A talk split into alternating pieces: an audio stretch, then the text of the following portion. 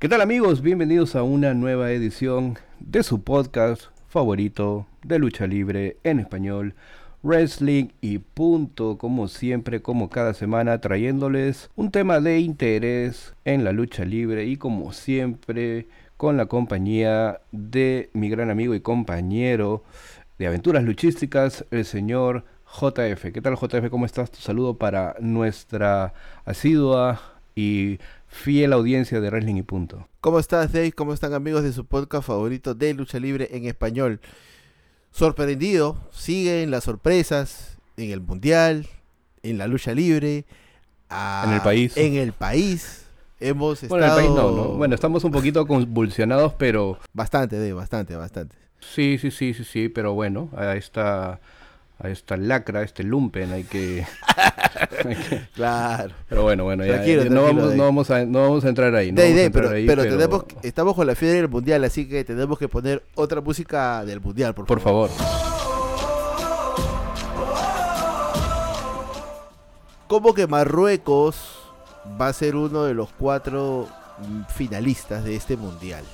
Pero, explícame. Pero bueno, eso se demuestra, eh, o eso te indica que hay un trabajo, ¿no?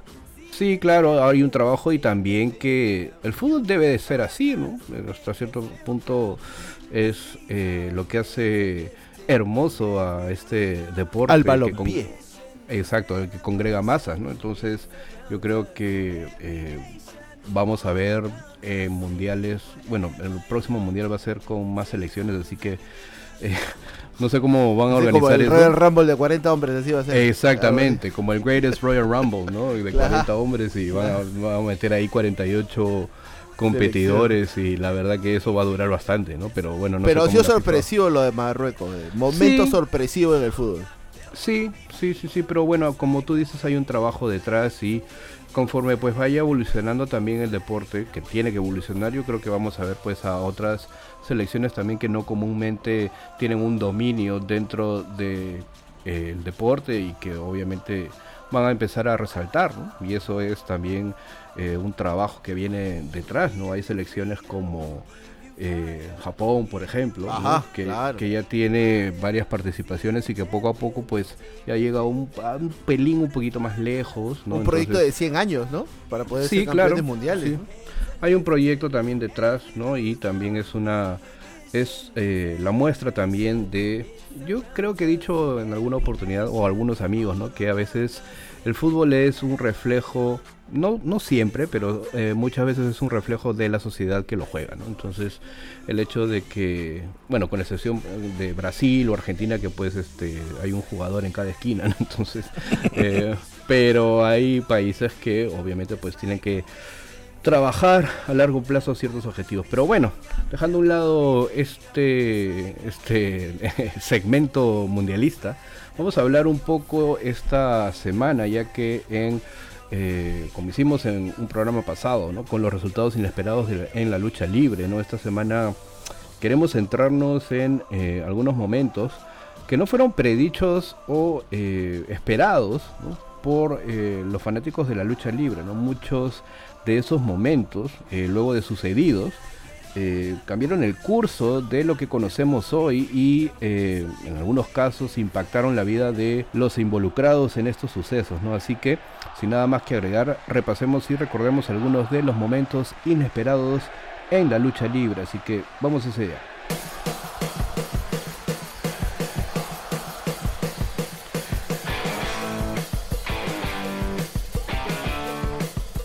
Y bueno, yo quería comenzar JF recordando un poco lo que sucedió en el, digamos, en, la carrera de eh, Shawn Michaels. Shawn Michaels, para nadie es un secreto, es una leyenda y uno de los mejores luchadores en la historia de WWE, pero eh, al inicio de su carrera y casi ya eh, el medio de su segundo retorno al término de ella, Shawn pasó de ser una figura querida a un arrogante y egocentrista villano el 30 de octubre de 1990, los Rockers, esta pareja, esta mancuerna conformada por Shawn Michaels y Marty Jannetty, ganaron los campeonatos en pareja de manera no oficial, es decir, extraoficial, venciendo a The Hart Foundation, Bret Hart y Jim Neihart, debido a que Jim Neihart estaba negociando su salida de la compañía. Eh, la lucha se grabó con los Rockers ganando los títulos en pareja, pero inmediatamente después Jim Neihart llegó a un acuerdo con la compañía y terminó firmando un nuevo contrato con WWF. El campeonato en parejas regresó a The Hart Foundation y eh, la lucha nunca fue transmitida o mencionada en televisión, a pesar de que los Rockers defendieron los títulos en pareja como campeones con éxito el 3 eh, de noviembre de 1990 contra Power and Glory. Eh, antes de que los títulos regresaran a The Hart Foundation. Eh, luego de esta lucha, WWF explicó eh, que la lucha no tenía validez debido a que un esquinero se rompió durante la lucha.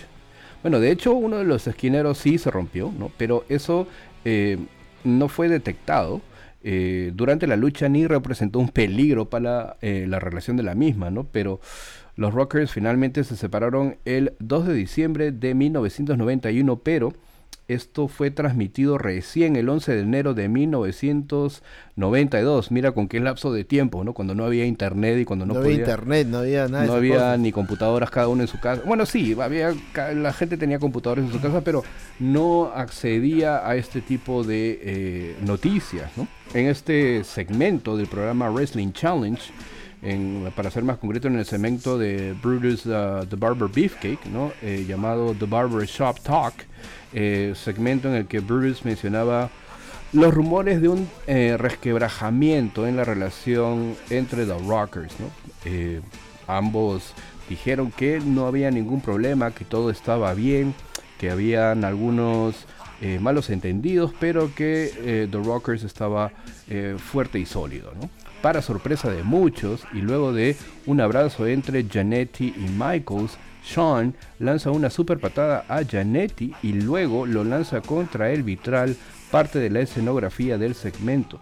Eh, Sean eh, continuó su carrera como luchador individual, pero ya en una faceta de villano de rudo y eh, pues dejó la compañía en 1994 está siendo pues eh, el primer viraje a rudo eh, en la carrera de Sean ya como luchador individual y bueno luego de una carrera individual habiéndose convertido ya en campeón de WWF en tres ocasiones retirarse temporalmente y regresar en el 2002, Sean disfrutaba del éxito y de una gran popularidad en el año 2005.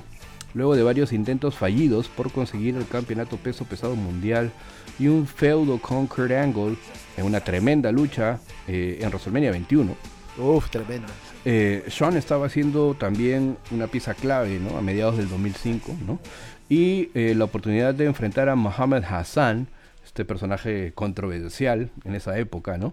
Y Daivari, en una lucha en desventaja, fue desestimada por Eric Bischoff, quien le dice a Sean conseguir un compañero. Eh, Hulk Hogan, el inmortal Hulk Hogan, saldría al rescate para dicha tarea, pero en el episodio del 4 de julio de Raw, Shawn Michaels traicionaba a Hogan aplicándole una tremenda switching music que vino de la nada. De la nada. Esto convertía a Shawn en rudo nuevamente, una vez más, desde 1998. Ambos se enfrentarían en SummerSlam con victoria del inmortal Hulk Hogan. Y eh, recuerdo mucho luego de esta lucha, Shawn declararía o diría, ¿no? Lo único que quería era averiguarlo y ahora ya lo sé. Es decir, quién era, quién era mejor, o él o Hulk Hogan. Pero estas dos traiciones de Shawn estos dos momentos, al menos para mí, eh, recuerdo mucho ver tapes o ver eh, cintas de The Rockers cuando era pues este cuando tenía unos 12, 13 años y, era una tremenda pareja, ¿no? Con tremendas movidas aéreas, coordinaciones, eh, inclusive hacerle frente pues a parejas que en dimensión y en tamaño pues eran el doble o el triple, ¿no? Como The Twin Towers, por ejemplo, ¿no? Entonces el hecho de que The Rockers se separaran para mí fue una, conmoción también, ¿no? Y esta traición de Sean a Hulk Hogan también un momento que nadie esperó, porque inclusive recuerda JF que ambos estaban en el ring celebrando, ¿no? Y haciendo pues las poses. 4 de julio también. Exactamente, ¿no? Entonces, estos dos momentos yo creo que, al menos para mí, fueron muy inesperados. Mira, yo recuerdo mm, más que nada eh, la patada de Sean a, a Hogan, porque en aquel tiempo este, teníamos pues el Messenger, ¿no? Y, yo recuerdo que siempre pues este, hemos acudido a páginas web para ver los resultados de Raw, porque en esas épocas pues Raw no pasaban por la televisión, ni siquiera lo pasaban en el cable, era muy difícil conseguir tapes, a pesar de que estamos hablando pues del año este, 2004, o sea, 2004-2005 digamos, ¿no? 2005, 2005, 2005 para ser exacto, ¿no? Entonces, este, me acuerdo haberle dicho a Julito, a nuestro gran amigo común Julito Montenegro, que le mandamos un abrazo por el Messenger, Julito, Julito, no sabes, no sabes Shawn Michael le metió la patada a Hulk Hogan. Le lancé un spoiler que Julio me tuvo bloqueado hasta después de Summerland. O sea, eso te digo todo, ¿no? Fue un, fue un momentazo porque era un Shawn que no era villano hace bastantes, bastantes años. ¿No? claro, desde 1998, ¿no? Antes de que claro, se fuera después de WrestleMania 14. Claro, y, y, eso que dices tú, ¿no? Solo quería averiguarlo, pero yo creo que también se puede leer de otra manera, ¿no? Si quería averiguar si es que realmente, pues, Hogan, a pesar de los años, seguía siendo un político, ¿no? Porque si puedes recordar, Dave, esta lucha fue todo, pues, este... Fue una sobreactuación de, Shawn Michaels, ¿no? O sea, claro creo que ahí se impuso Hogan políticamente hablando, pero creo que, que Shawn Michaels ahí también no lo dejó bien, no lo dejó bien parado, ¿no? O como se le dice en el argot también una sobreventa, ¿no? Exacto. Entonces, el exagerar el daño, ¿no? que puede causar este Hogan, yo creo que también este fue parte también de, un poco de, de, lo que pensaba Sean en su mente, ¿no? Exacto, exacto. Y bueno, si estamos hablando pues de épocas donde el internet todavía no se había masificado, y demás, tenemos que hablar de un señor, que tenemos que hablar pues de Rick Root, considerado uno de los mejores luchadores que nunca pudo obtener un título mundial en la WWF.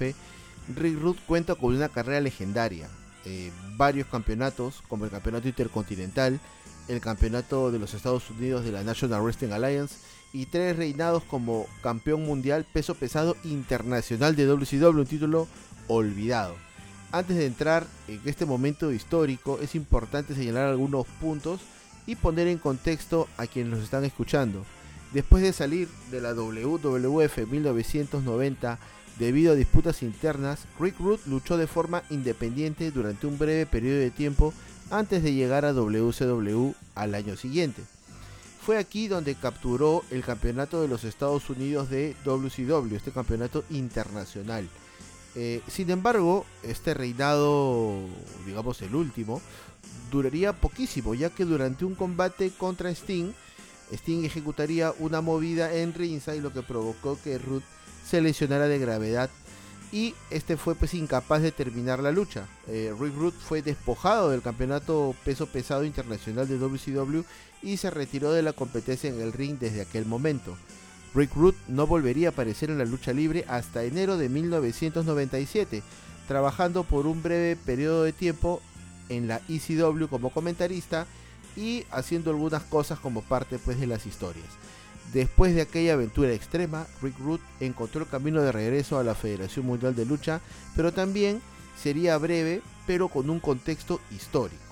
En agosto de 1997, Rick Root regresaría a la Federación Mundial de Lucha alineándose con los miembros de D Generation X, llámense Triple H, Shawn Michaels y China. Con un traje y corbata, Rick Root servía como la póliza de seguros de la facción, apoyando al grupo en el kayfabe desde un punto de vista financiero y en ringside durante las luchas. Cuando se hablaba de DX en un contexto histórico, muy pocas veces suele aparecer Rick Root, principalmente porque su participación en el grupo duró muy poco. Pero esto nos llevaría pues a estos eventos de la serie de los sobrevivientes, donde Bret Hart en 1997 perdería de forma controversial el campeonato de la WWF en lo que se conoce como el robo de Montreal. Esto marcaría el final de Bret Hart en la WWF y una nube de desconfianza interna entre todos los que aún eran parte de la WWF una de las personas que perdió confianza en la empresa fue Rick Root, quien estaba muy molesto por la forma en que se manejó el evento central de la serie Los Sobrevivientes. De hecho, él fue una de las pocas superestrellas que dejó la empresa después del robo de Montreal y nunca regresó. Sin embargo, esto plantearía un escenario muy interesante. ¿Cuál es este escenario interesante? Hay que eh, entender que en estos años Raw o Raw eh, era un programa todavía grabado. Nitro era un programa que se transmitía en vivo. Esto llevó a que Rick Root en una misma noche apareciera en Nitro y luego apareciera en Monday Night Raw un 17 de noviembre de 1997. Aquella noche, Rick Root con bigote aparecería en WCW Nitro en TNT. Fue recibido en el ring por Eric Bishop, eh, Hulk Hogan y el resto de los de orden mundial. Con un micrófono en mano, Rick Root pronunció la frase, ¿qué diferencia hace un día? A partir de ahí discutió los aciertos y los errores de la lucha libre, señalando también sus frustraciones en la WWF. Rick Root se preguntaba cómo Shawn Michaels podía llamarse campeón mundial cuando en su opinión nunca había derrotado a Bret Hart. También criticó a Vince McMahon por robarle a Bret Hart su título. Si bien es cierto, estamos pues acostumbrados a que los luchadores vayan y, vengan por las diferentes empresas, eh, en estas épocas las cosas eran diferentes. Eh, una hora después, en Raw, este, aparecería en el programa grabado Rick Root, abriendo el programa, eh, un programa que era grabado, estando al lado, al lado de The Generation X como lo había hecho meses antes, ¿no? Digamos que Rick Root sigue siendo la única eh, superestrella o personalidad de la lucha libre que apareció en ambos programas al mismo tiempo, en WWF Raw y en WCW Nitro la misma noche. Y hay que resaltar que también fue la primera persona en ser parte de la nueva orden mundial y The Generation X. Pero si esto te parece este, poco, Dave, este, Rick Rude también apareció aquella noche, eh, o perdón, digamos no aquella noche, la misma semana en Hardcore TV de la ECW. Tenía sentido ya que se sabía que la ECW y WWF habían intercambiado talento. Entonces no había ningún tipo de cláusula contractual que impidiera que Rick Root apareciera también en la ECW. Entonces fue una semana muy cargada para Rick Root, una semana que eh, lo dejó en la historia, aparecer en programas rivales y también pues en un tercer programa, ¿no? Fue algo que sorprendió a la gente porque los que veían TNT no podían creer que Rick Root estuviese este, en Nitro y los que veían Raw no podían creer que ya se había ido.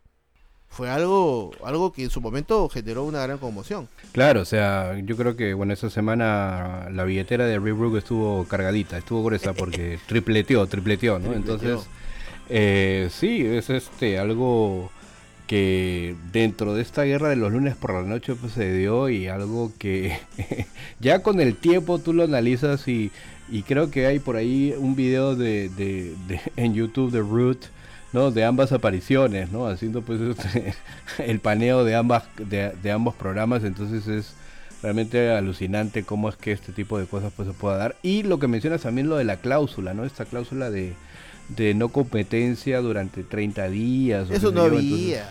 no había. Qué rico era, en esas épocas. Claro, entonces era como, eh, bueno, ahora ya hay una protección, ¿no? Eh, comprensible sobre eso, pero imagínate pues ahora que un luchador de AEW, ¿no? Eh, tenga dentro de su cláusula, ¿no? y que lo exija porque, digamos, si me quieres contratar, acéptame esta cláusula. Yo, si tú me votas, al día siguiente o en la semana siguiente puedo ir a donde quiera.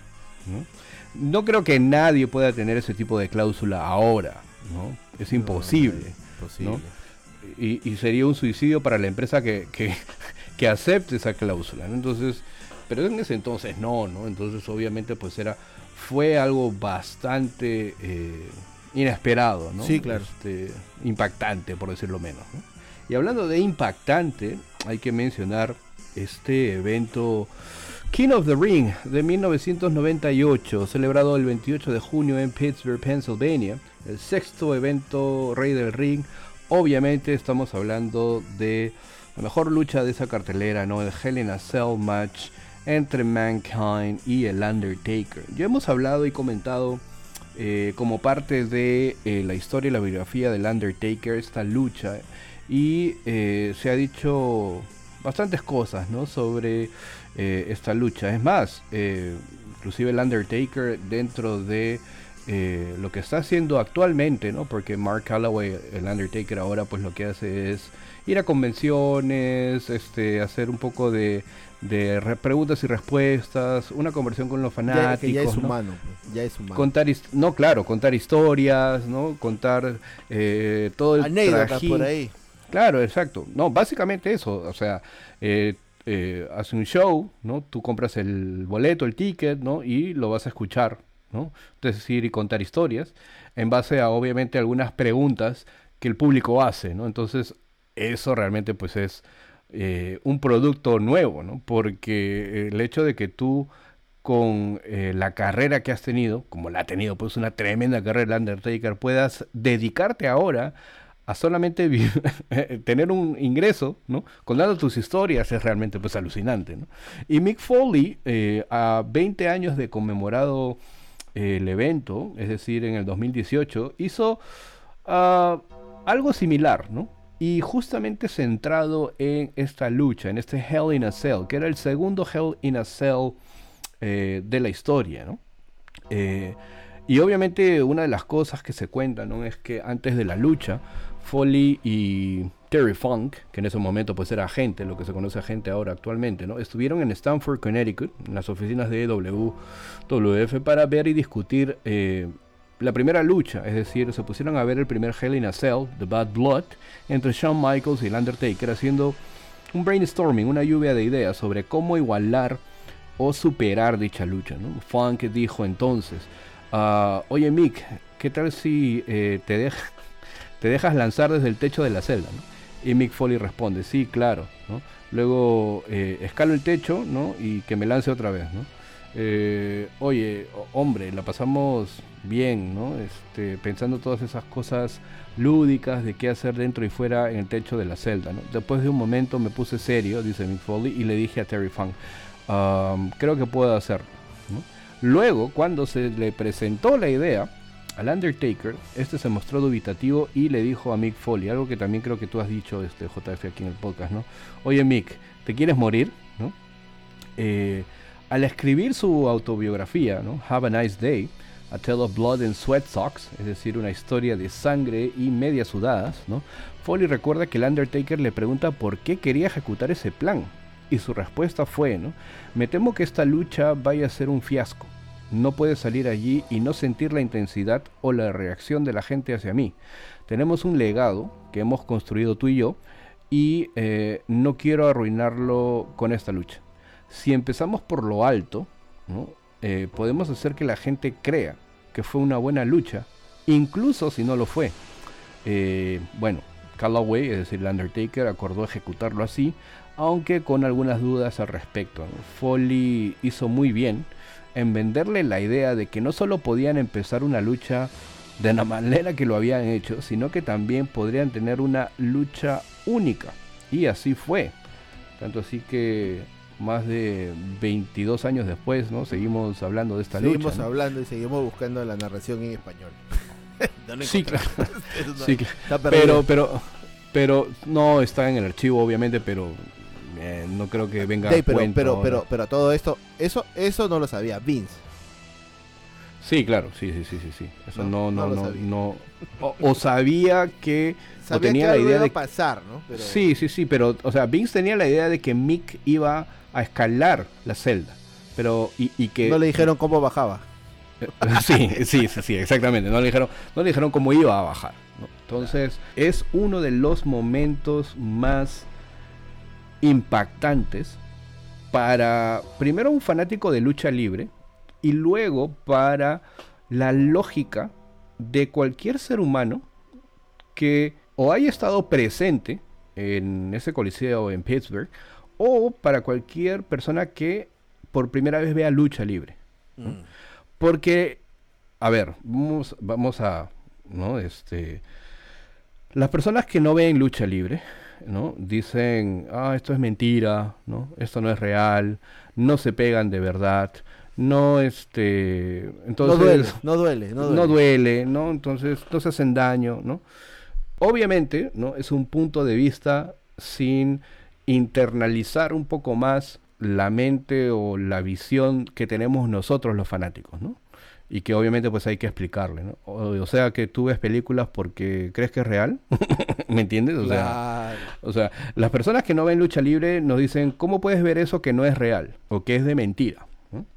Entonces pues hay que obviamente argumentarle por qué, ¿no? Argumentarle por qué uno ve la lucha libre o le gusta la lucha libre o esta forma de entretenimiento, ¿no? Pero inclusive para nosotros mismos, yo la primera vez recuerdo que vi la lucha pues en un VHS también, y dije, ¿qué, pasó, ¿qué pasó aquí? ¿no? O sea, está inmóvil, termina la lucha, ¿no? Y ya en el segundo impacto desde el techo hacia adentro, cuando se abre la celda, dije, no, ya aquí se aquí ya se murió, se murió, se murió Mick Foley, ¿no? Este, es un, es un, es un impostor el Mick Foley que yo veo ahora, ¿no? Entonces, eh, es un momento muy impactante marca un hito dentro de la compañía, cimenta el legado de tanto el Undertaker como de Mick Foley y eh, el público presente allí aplaudiendo de pie todo el esfuerzo y toda la sangre y toda la crujida de huesos que tuvieron Mick Foley y el Undertaker pues obviamente queda para la historia. No, y, y sabes que también eh, yo creo que si uno ve la lucha en mute, puede, puede sorprenderse, ¿ya? Y decir, wow, esta gente está... Eh, Mick Foley está loco, ¿no? Este, y el Undertaker, qué, qué bestia. Pero si le ponemos la narración de Jim Ross, ¿no? Y las frases que dijo Jim Ross en ese momento, y, y, el, y la indignación de Jerry Lawler también, ¿no? Porque, o sea, era un Jim Ross sorprendido por lo que veía. Y era un Jerry Lawler este, bastante mortificado, ¿no? O sea, bastante mortificado con la primera caída, ¿no? Sí, claro. O sea, que alguien pare esta maldita lucha, ¿no? Claro. ¿No? Este idiota se ha partido en dos, ¿no? Lo que dijo este, este Jerry Lawler, ¿no? Este. Un Undertaker que tuvo el cuidado, porque hay que tener bastante cuidado para medir la fuerza en ese momento. Mm. Un, poquito más de fuerza y Mick Foley le cae, este, cae en, la barricada. Claro. ¿No? O sea, no es solamente decir, ah, man, ya, este, Foley dio la vuelta del cuerpo en el momento exacto. No. O sea, supo caer, pero también vamos al Undertaker, y, y, la segunda caída, ¿no? Que creo que es la más, la más impresionante, ¿no? Porque traspasas el techo de la jaula, cae sobre la lona y la lona no se hace nada, ¿no? o sea, la lona no se hizo nada. No fue como en No Way Out este, del año 2000, que creo que, la lona se, hundió porque hicieron lo mismo. Este, pero, pero tuvimos ahí a un, a un Mankind que dejó la vida y a un Undertaker que también se dislocó el tobillo, ¿no? Porque el bajar de esa mala forma también de la celda terminó con ambos este, lesionados. o sea, digamos que el dolor principal se lo comió este Mick Foley, pero el vuelto lo tuvo pues este el Taker. Sí, claro, claro. Pero sí es un momento muy impactante dentro de la lucha libre y obviamente pues se sigue hablando de ella, Y se seguirá hablando de ella también, ¿no? Porque también marca un icono, un momento, no solo para la lucha libre, sino también para cualquier tipo de espectáculo, creo yo. Sí, sí, sí, claro que sí.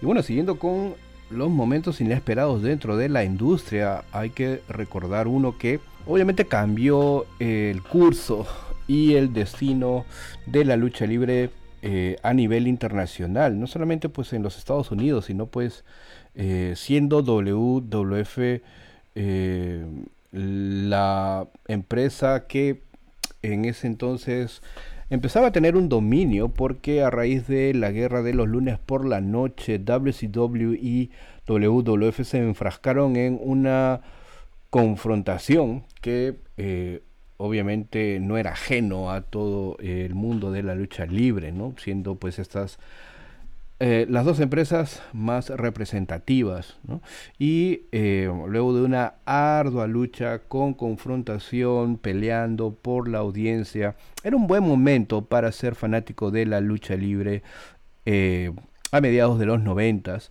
y esta confrontación, como dicen muchos, benefició más que nada a los fanáticos de la lucha libre porque estas dos opciones que se presentaban eran, eh, digamos, las más vistosas, ¿no? Y las que gozaban de una gran audiencia en eh, los Estados Unidos. Estamos hablando pues de eh, más de 5 o 6 puntos de rating, es decir, de audiencia, ¿no?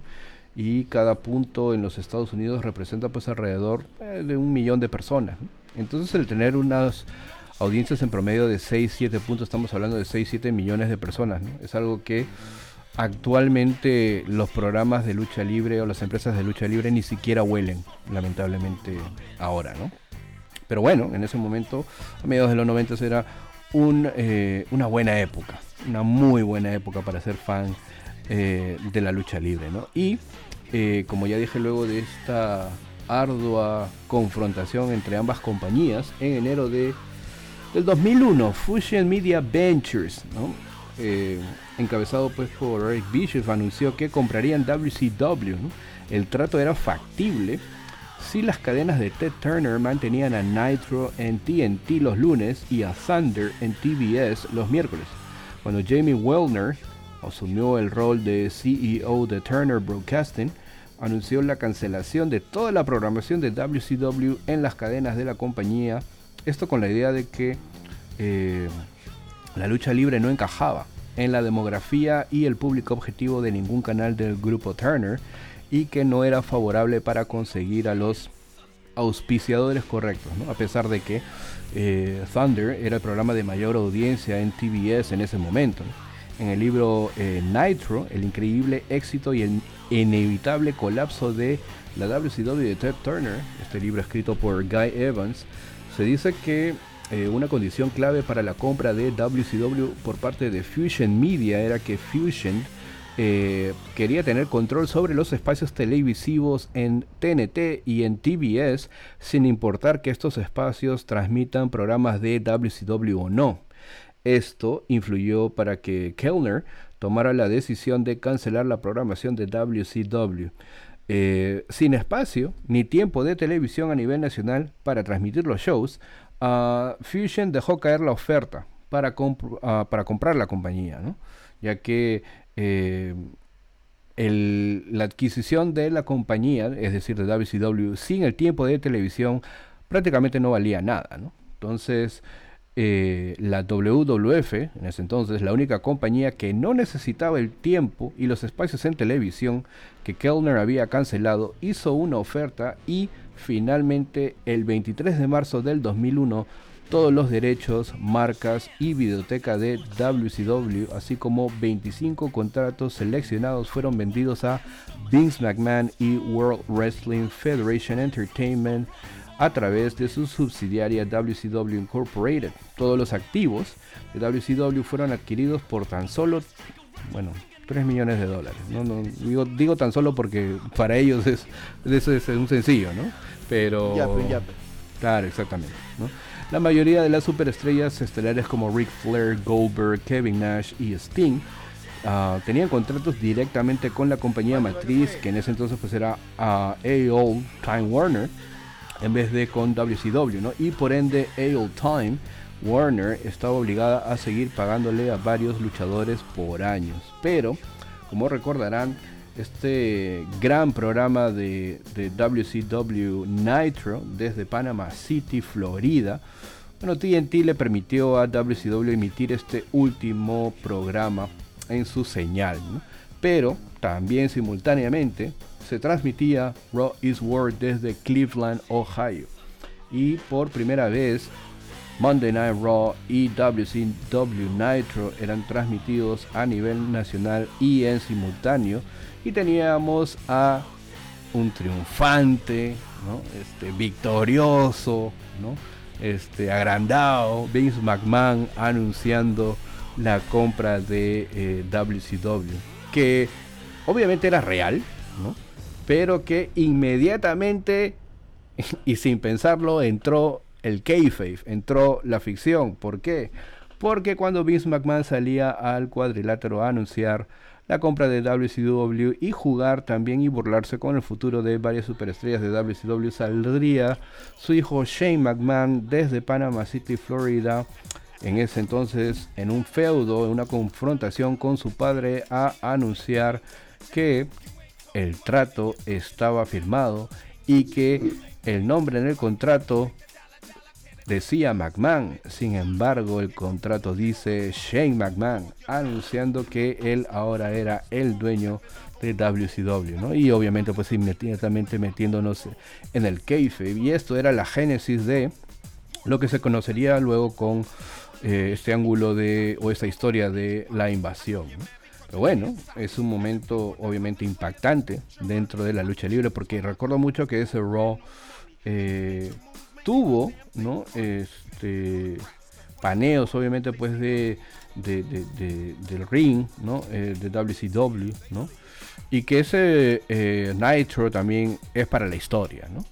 Obviamente la compra de eh, WWF por, por, parte de WWF de WCW representó pues un cambio dentro de la industria y ya eh, con olores a, monopolio, a monopolización, pero, pero digamos que prevaleció. Y, esto es, eh, JF, un caso de análisis que se hace, eh, no sé si en algunos cursos de negocios, pero debería, debería ser un, uh, un, un un análisis de, lo que pasó, de lo que sucedió, ¿no? un tipo de, caso, ¿no? de análisis para los que están estudiando probablemente administración de negocios o qué sé yo, ¿no? porque hay muchas aristas de cómo es que el conocimiento que tú tienes dentro de tu negocio y la experiencia también eh, juega un papel muy importante para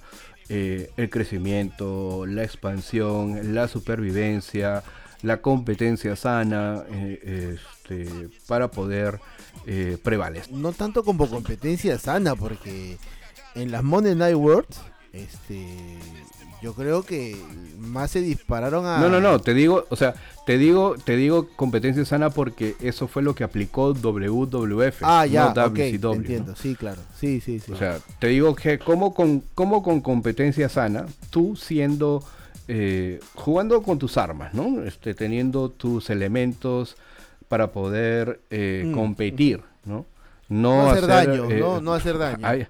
claro, pues hay, hay, hay, un código de ética y hay un, este, también lo que se conoce como competencia sana o competencia mm. desleal, ¿no?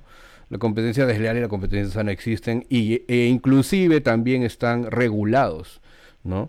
Dentro de lo que es un marco legal, ¿no? De negocios y competencia, ¿no?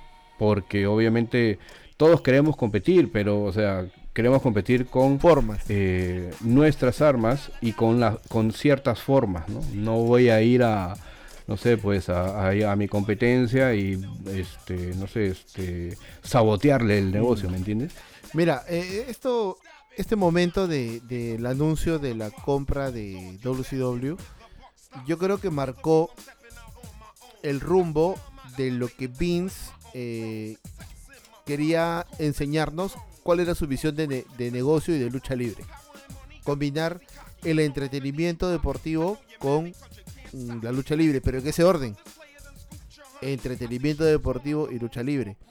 Em, sería muy aburrido que dos luchadores pues al ring sin ningún tipo de historia, ¿no?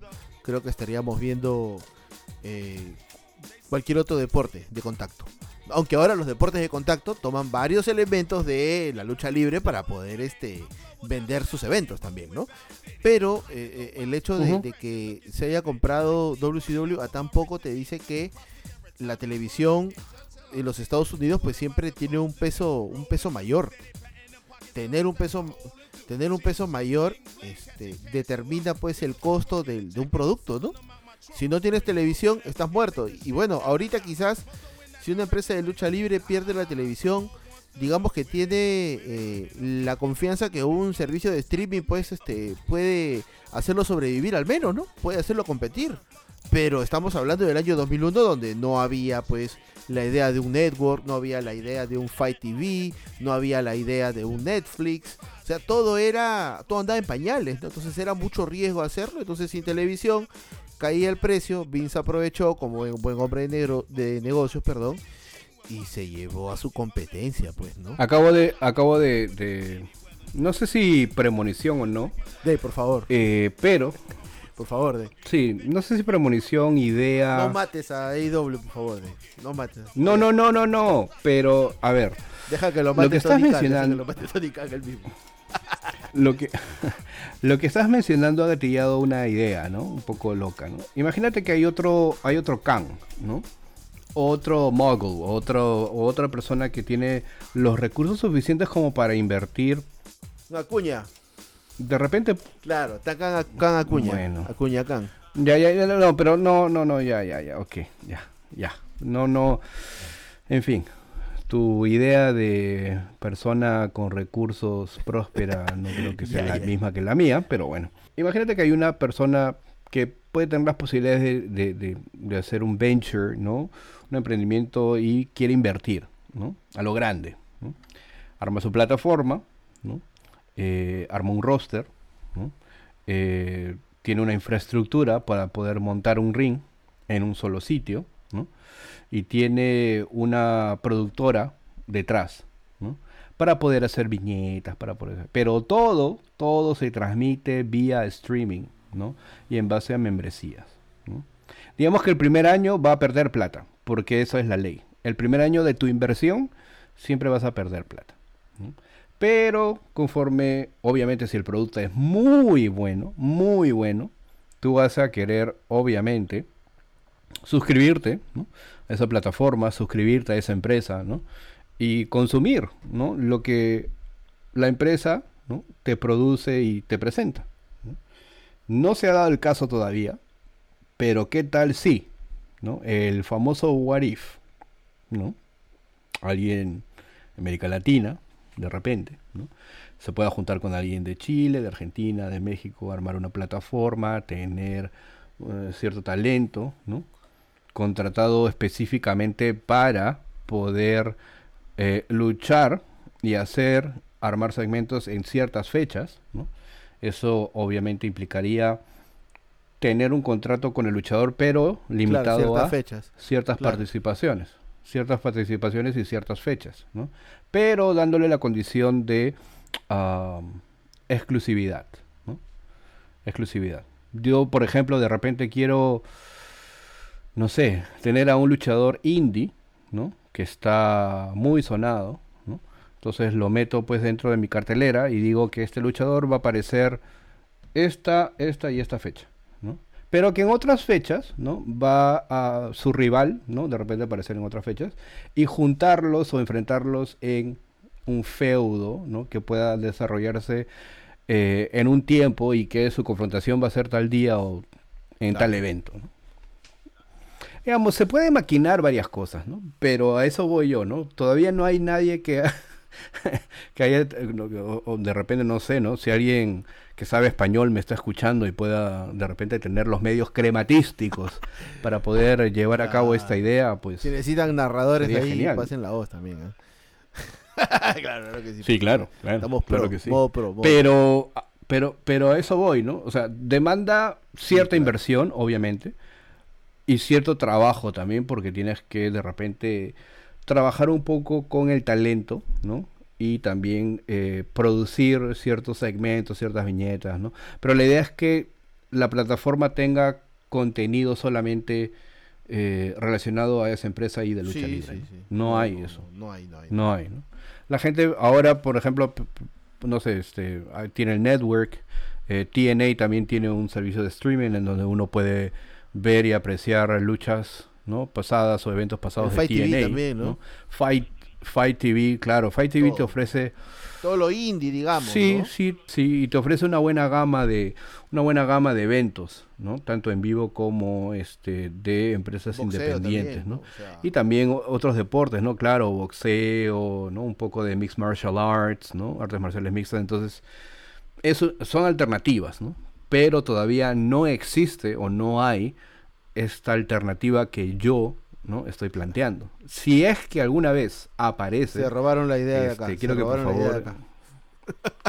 Exactamente. Claro. Pero bueno, continuando con, el tema de la compra de, de, WCW por parte de la Federación Mundial de Lucha, como tú lo dijiste, ¿no? Se compraron varios contratos, otros eh, eran eh, tenían contratos con empresas filiales de, Time Warner Em, pero al final los contratos pues tienen un plazo de caducidad. Todo expira. Y los que dijeron que no, llámese los Hogan, los Nash, los Hall, los Goldberg, terminaron pues en WWE menos uno. El veterano periodista de lucha libre Bill Apter relató la carrera de Sting en un artículo para WWE.com el 19 de febrero del 2014, en el que afirmó que los mejores días de Sting aún están por venir. Sting apareció en una producción de WWE Network el 15 de abril de ese mismo año, compartiendo una historia de su ex compañero de equipo The Ultimate Warrior, quien había fallecido recientemente. Eso marcó la primera aparición de Sting, que no era de archivo, en un programa con las siglas de WWE. Sting fue también un destacado colaborador del documental eh, del Ultimate Warrior de Ultimate Legend que se emitió en el network el 17 de abril.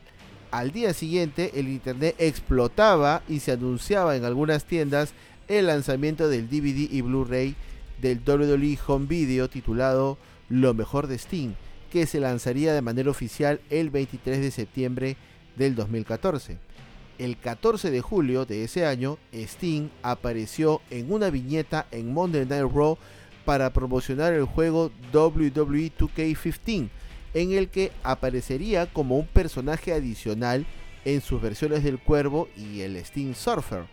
Eh, lógicamente estas versiones eran exclusivas si es que tú reservabas el juego.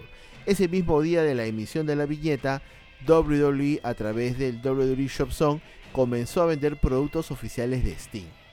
El 24 de julio, Sting hizo su primera aparición pública para la WWE con un atuendo completo, es decir, el color característico de Sting, el atuendo luchístico de Sting, en la Comic Con de San Diego.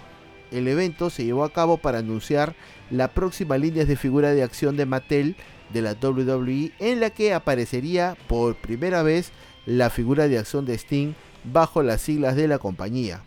Antes de esa aparición, Sting también daría su primera entrevista en www.com que se publicaría ese mismo día.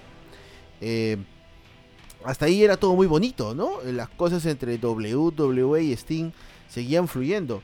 Sin embargo, el 2014 nos sorprendería aún mucho más. Eh, llegaría pues la serie de los sobrevivientes y en los momentos finales eh, digamos que la gran estrella de WCW llegaría a WWE. Big Show traicionó a John Cena y le costó pues la derrota, la eliminación. Cuando todo estaba perdido para el Team Cena, Dolph Ziggler, rozando el milagro, eliminaría a Luke Harper y a Kane, quedando en un uno contra uno contra Seth Rollins. Dolph Ziggler estuvo a punto de eliminar a Seth Rollins hasta que la autoridad intervino. Triple H aplicó un pedigrí y dejó la victoria en bandeja a Seth Rollins, pero de repente Sting intervino apareciendo de manera sorpresiva en el Coliseo ante la mirada incrédula de todos los que estaban en vivo apreciando el evento y sobre todo de los que estábamos viendo en ese momento pues es el canal Star Action porque ese evento lo pasaron en Star Action fue una lucha bastante larga bastante entretenida y realmente con la salida de Sting todos nos quedamos lelos. Bueno, hubo un, encuentro entre Sting y Triple H en el centro del ring. Triple H decidió atacar a Sting, pero este lo esquivó y aplicó una de sus, de sus llaves para poder dejar en el piso a Triple H. Sting colocaría a Ziggler sobre Seth Rollins para que el Team Cena se lleve la victoria. Esto dejaría pues la puerta abierta para que eh, suceda lo que terminó sucediendo pues en WrestleMania, ¿no? Tener una lucha de Sting contra Triple H, lo cual mm, quizás no es muy atractivo en el papel, porque lo que todos queríamos ver era un Sting contra Undertaker, pero al menos Sting ya había llegado a WWE. Eh, no digo que fue un secreto a voces, pero no salió en ningún lugar. O sea, ni el Wrestling Observer, ningún medio especializado la tenía. Porque Sting le dijo muchas veces a WWE que no, por el itinerario, primero que nada, y segundo, por el tipo de historias que presentaban en algún momento pero lógicamente ahí yo creo que este, su amigo Shawn Michael, su hermano en la fe, tuvo, tuvo bastante que ver con esta firma. Pero Sting nos sorprendió a todos en la serie Los Sobrevivientes y fue parte en algún momento pues de WWE. Digamos, el hecho de que Sting ya haya sido pues el último, bastión. claro, de los remanentes pues de, de WCW que nunca firmaron con WWE hasta ese momento pues el momento fue muy, muy, muy bueno. Muy bueno. Se armó muy bien, ¿no? Pero el hecho de ya mostrarse promocionando el juego, ¿no? El WWE2K, eh, te daba indicios de que obviamente... Algo podía pasar. Podría, algo podía sí, eh, podría aparecer y algo podía pasar. Eh, y estos momentos inesperados yo creo que son los que nos hacen, en cierta forma, seguir enganchados y seguir viendo eh, la programación tanto de ahora AEW como eh, WWE.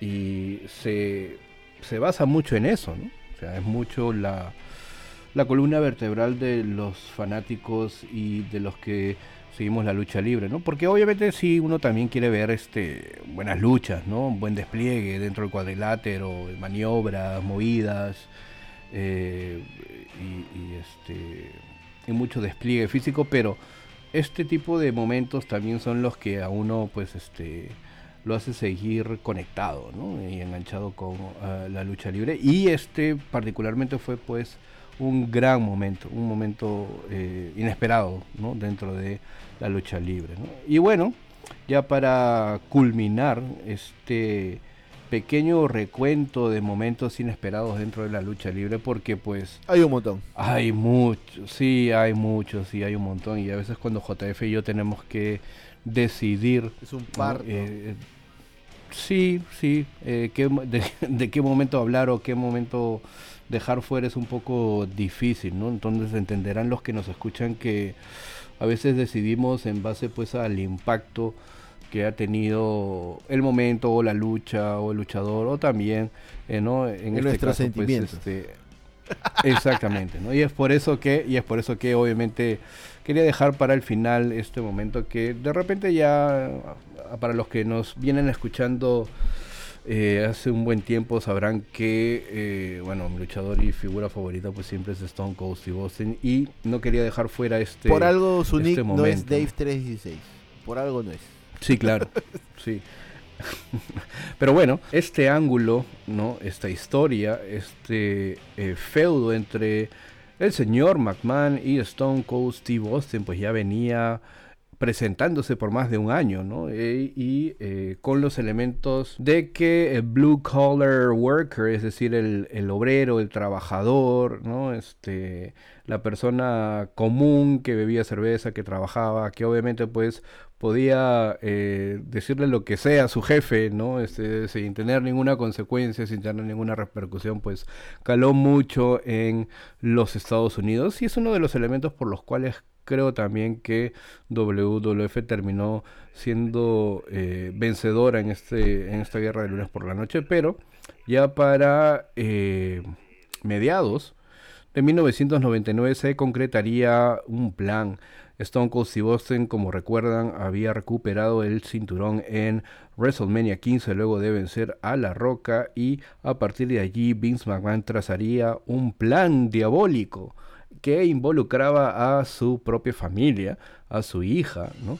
eh, recuerden ustedes pues que el ministerio, el ministerio perdón, de la oscuridad del Undertaker amenazaba a Vince McMahon concretamente con eh, la figura de su hija, con Stephanie, e inclusive el, Undertaker pues llega a raptar a Stephanie y eh, Vince McMahon pide pues ayuda a Stone Cold y Stone Cold le dice pues que se vaya por, por un caño, ¿no? Entonces finalmente en ese episodio del 26 de abril de 1999, el día de mi onomástico y que recuerdo mucho, Stone Cold y Boston llega a salvar a Stephanie, ¿no?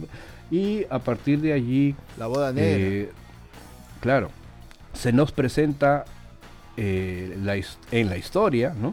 Que Vince McMahon y Shane McMahon estaban enfrentados. Shane quería tomar el poder que su padre no, este, estaba ejecutando.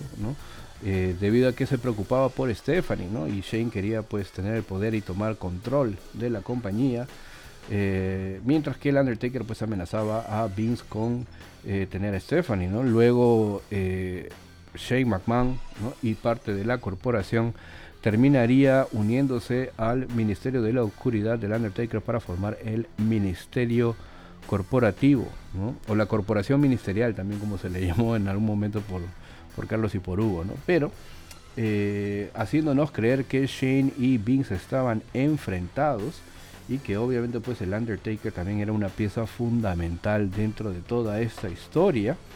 Eh, se venía hablando por meses de un poder superior. Incluso un poder superior mucho eh, más oscuro y poderoso que el mismo Undertaker. Durante meses se nos vino hablando sobre eso y en el episodio del 31 de mayo de 1999 de Monday Night Raw. Luego de que la lucha por el campeonato de la WWF terminara sin resultado eh, entre el Undertaker y Stone Cold, eh, bueno, las huestes del Ministerio de la Oscuridad pues capturan a Stone Cold y eh, se nos aparece pues una persona con una túnica, ¿no? Con el rostro cubierto, ¿no? Y a la única persona a la que le muestra el rostro pues es a Stone Cold, ¿no? Y muchos especulaban que este pues era el poder superior.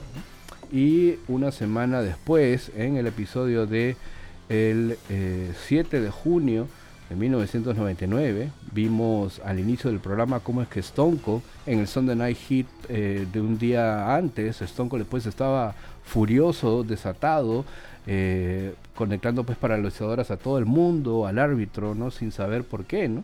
Porque este poder superior, el único que le reveló pues el rostro fue a Stone. Y en este episodio de Monday Night Raw del 7 de junio, como dije, pues eh, se nos muestra el poder superior, ¿no? Y todo el mundo especulaba, ¿no? ¿Quién podría ser, ¿no?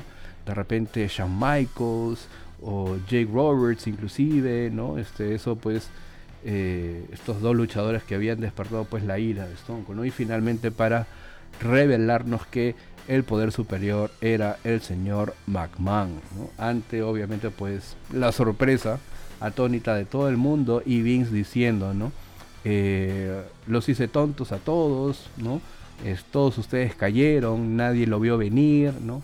Eh, Stone Cold Steve Austin me hizo hacer esto, me hizo eh, ir a, esta bajeza, ¿no? Este, porque tenía que enseñarle una lección que jamás olvidase, ¿no? Entonces, eh, luego de esto, pues, aparece, aparece Linda McMahon y Stephanie en la rampa, diciendo pues algo, o, sea, la, promo, esta promo de Linda, ¿no? Es muy articulada, ¿no? Porque le dice, bueno, eh, Mamá primero le dice, pues, quiero decir que amo a mi esposa, ¿no? A mi esposa Linda, ¿no? Y eh, Linda le dice, bueno Vince, vamos a hablar eh, de negocios, ¿no?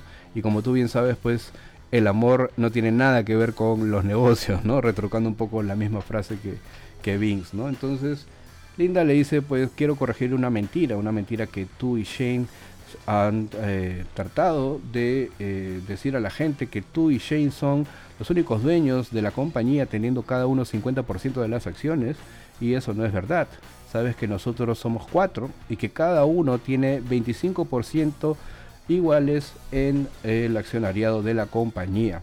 Quiero comunicarte también que hoy en la mañana convoqué a una junta de los miembros directivos de la compañía y he renunciado como CEO de la empresa ante la sorpresa de Vince, ¿no? Y le dice, bueno, yo he renunciado como CEO y te comunico que van a haber muchos cambios dentro de la compañía. Lo primero es que se va a poder beber alcohol dentro de la empresa, se va a poder venir con gin cortados o se va a poder venir en gin y también se va a poder decir lisuras cada cuánto este, los, empleados de la compañía van a poder expresarse ¿no? de manera libre y decir lisuras. Bueno, todo esto significa que eh, hay un nuevo CEO dentro de la compañía, así que permíteme que Stephanie y yo te presentemos al nuevo CEO de la empresa. Y bueno, suena el vidrio y la verdad es que me vine, pero me vine, digamos, me vine arriba, me vine no me vine de, pero una gran una gran sorpresa, ¿no? Ver a Stone Cold con ese jersey y también con esa con la corbata, con la corbata. Claro, con la corbata roja, ¿no? Entonces, un tremendo momento, ¿no? Y bueno, Stone Cold pues empezó a eh, ya dar las primeras directivas, ¿no? en, el programa, ¿no? Porque pactó varias luchas allí, ¿no? E inclusive dijo lo que iba a suceder, ¿no? En un momento específico, yo, Stone Cold Steve Austin, me convertiré nuevamente en campeón de la federación. Eh, y obviamente pues también pactó ya el evento estelar de El Rey del Ring. No se había pactado la estipulación, pero se había pactado pues un combate en desventaja entre Shane y Vince McMahon contra Stone Cold, ¿no? Pero eh, fue un gran momento, un momento inesperado para muchos, ¿no? Porque sabíamos que Vince McMahon era el poder superior, pero Stone Cold era el CEO, el jefe máximo y director de la compañía. Momentazo, momentazo porque eh, envuelve muchas cosas, ¿no? El tema de la historia de Stone Cold con Vince, involucrar a Linda, involucrar a Stephanie. Bueno, Shane ya estaba pues ahí parte de la historia, ¿no? Una Stephanie McMahon muy inocente, muy, muy nueva en, las historias, digamos, y una linda pues determinada a darle un mensaje pues a Vince, ¿no? Que, que el control siempre va a Pero ser mira, o sea, a lo que voy es a lo que voy es que cómo se cómo armaron, o sea, cómo se arma toda esta historia, todo ese feudo, ¿no? Y cuántas piezas hay involucradas. Mm porque involucras al campeón, ¿no? Involucras a dos rosters, ¿no? Tenías el Ministerio de la Oscuridad y a la corporación, ¿no? O sea, ¿cuánta gente estuvo involucrada para que esa historia funcione? Mm. ¿no? Y entonces, y entrelazado también, ¿no? Porque también ahí hay algunos feudos que se armaron, ¿no? Shamrock con Bradshaw, por ejemplo, cuando Bradshaw o el, Ministerio de la Oscuridad quería raptar a la, a la hermana, a Ryan Shamrock, ¿recuerdas? Claro. Entonces, este, e, eso también, ¿no? O sea, todo, todos los involucrados dentro de las historias. Sí, sí, sí, sí, es algo que, que está costando, está costando a ambas empresas, ¿no? A, a WWE, a IW, e eh, poder este, involucrar a varios actores para tener una gran historia. Porque, para concatenar algo, algo que, que enganche. Sí, claro que sí, claro que sí. Y ya para, para finalizar, Dave, Em, y cerrar este programa, em, yo quiero hablar algo que sucedió este año, que ya se nos va, el primero de junio del 2022 en AW Dynamite. Podría decirse que MJF lanzó la versión moderna del Pipe Bomb de CM Punk. Eh, no está claro dónde se detuvo el work y comenzó el shoot o viceversa. Eh, pero supuestamente MJF eh, tiene problemas o ha tenido problemas reales con la directiva de AEW y sobre todo con el trato que se le da en la compañía de Tony Khan. Em, esto inicia con una noticia eh, que el día del evento de Double or Nothing MJF no se presenta a una firma de autógrafos. Los fanáticos estaban esperando un MJF, habían pagado su entrada para poder hacer una, sesión de fotos, la clásica firma de autógrafos y MJF no apareció. La gente no sabía eh, si la lucha con Warlow se llevaría a cabo. Eh, dicha lucha fue trabajada con una buena historia durante varias semanas y terminó abriendo el evento. MJF terminó recibiendo 10 power bombs de Warlow antes de ser conducido en camilla. Esto nos llevaría pues a Dynamite, a la edición del primero de junio. Un MJF que había salido en camilla, eh, regresaba a Dynamite eh, sin siquiera un collarín. Y MJF daría una promo que eh, nos haría pensar. fue algo sorprendente porque... Por dos cosas, ¿no? Primero que nada porque Tony Khan siempre se ha vendido como una opción diferente a WWE. Eh, ha vendido su producto como algo diferente, pero termina siendo lo mismo, ¿no? Eh, un luchador inconforme con la directiva. Que eso ya lo hemos visto en WWE, ¿no? Y otra cosa es el, lenguaje y todos los términos que utilizó este MJF, ¿no?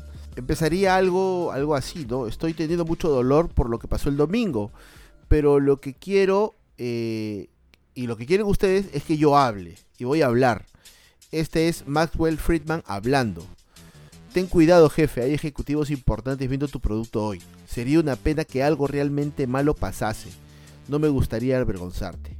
Cuando esta compañía empezó era All Friends Wrestling. Todos tenían sus tickets excepto yo. Yo me lo tuve que ganar. He creado momento tras momento para esta compañía y sigo sin tener el respeto que merezco. Nadie está a mi nivel. Todo lo que toco lo convierto en oro. No hay nada más que se pueda hacer. Todas las veces que estoy aquí y todos esperan que yo haga home runs o esperan que haga grand slams, hago más de eso.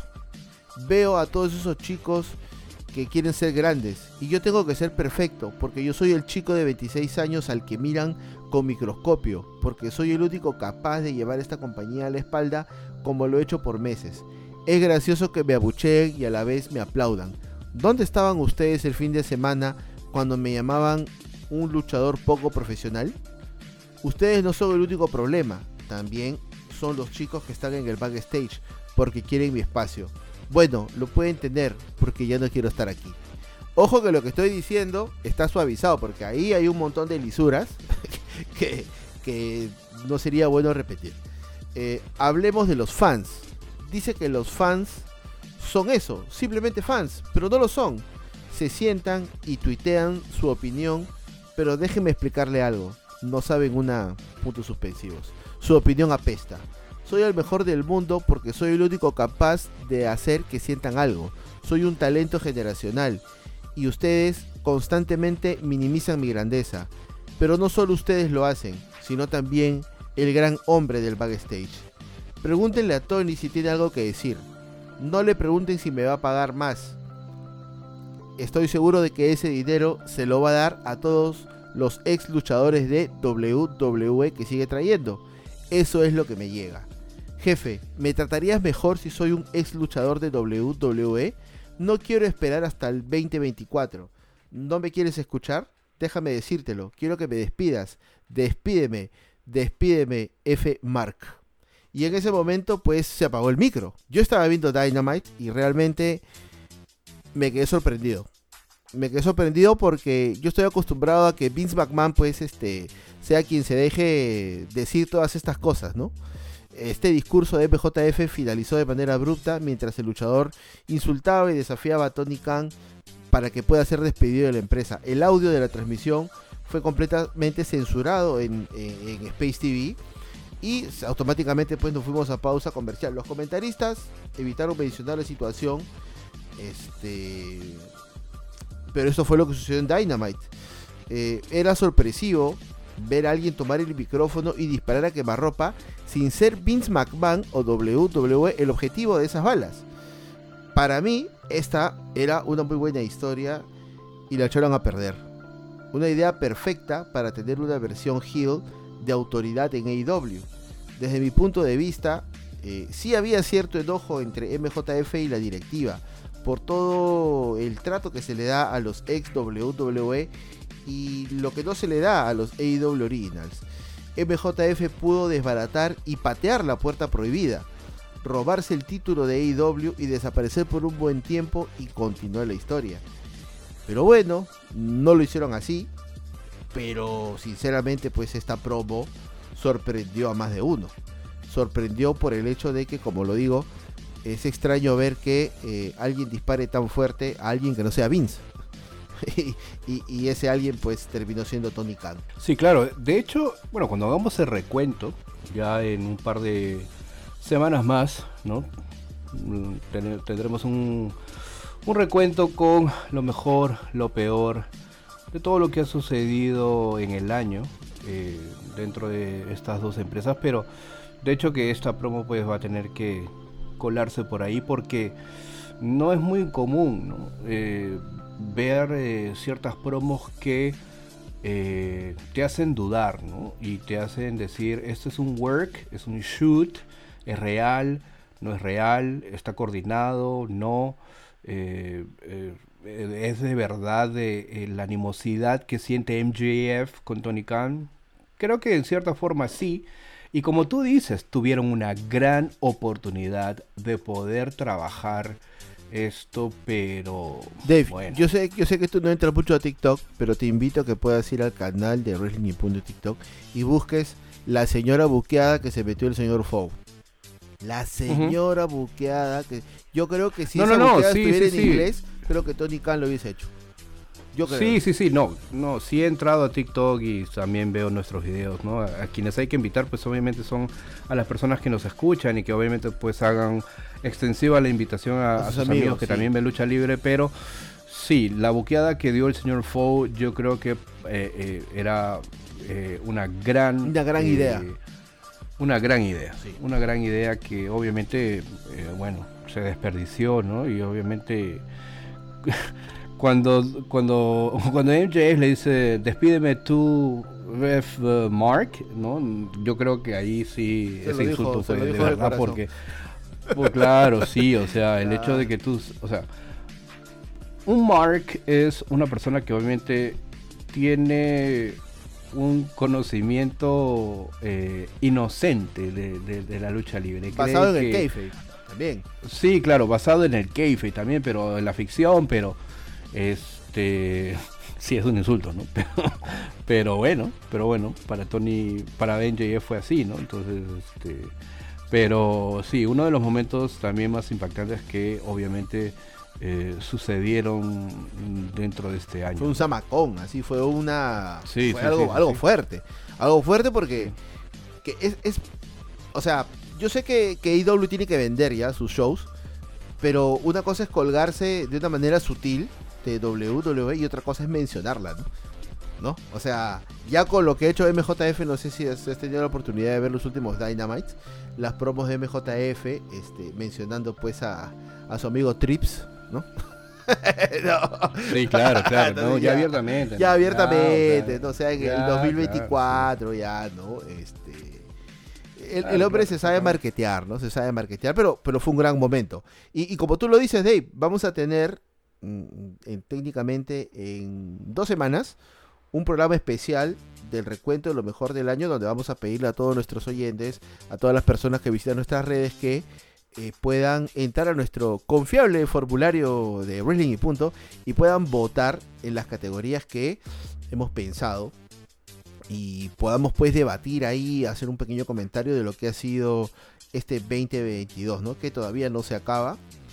Ojalá que, que las cosas mejoren en ambas empresas. Pero bueno, ha sido un gran programa, Dave. No sé si tenemos algo más que comentar ya para cerrar el telón.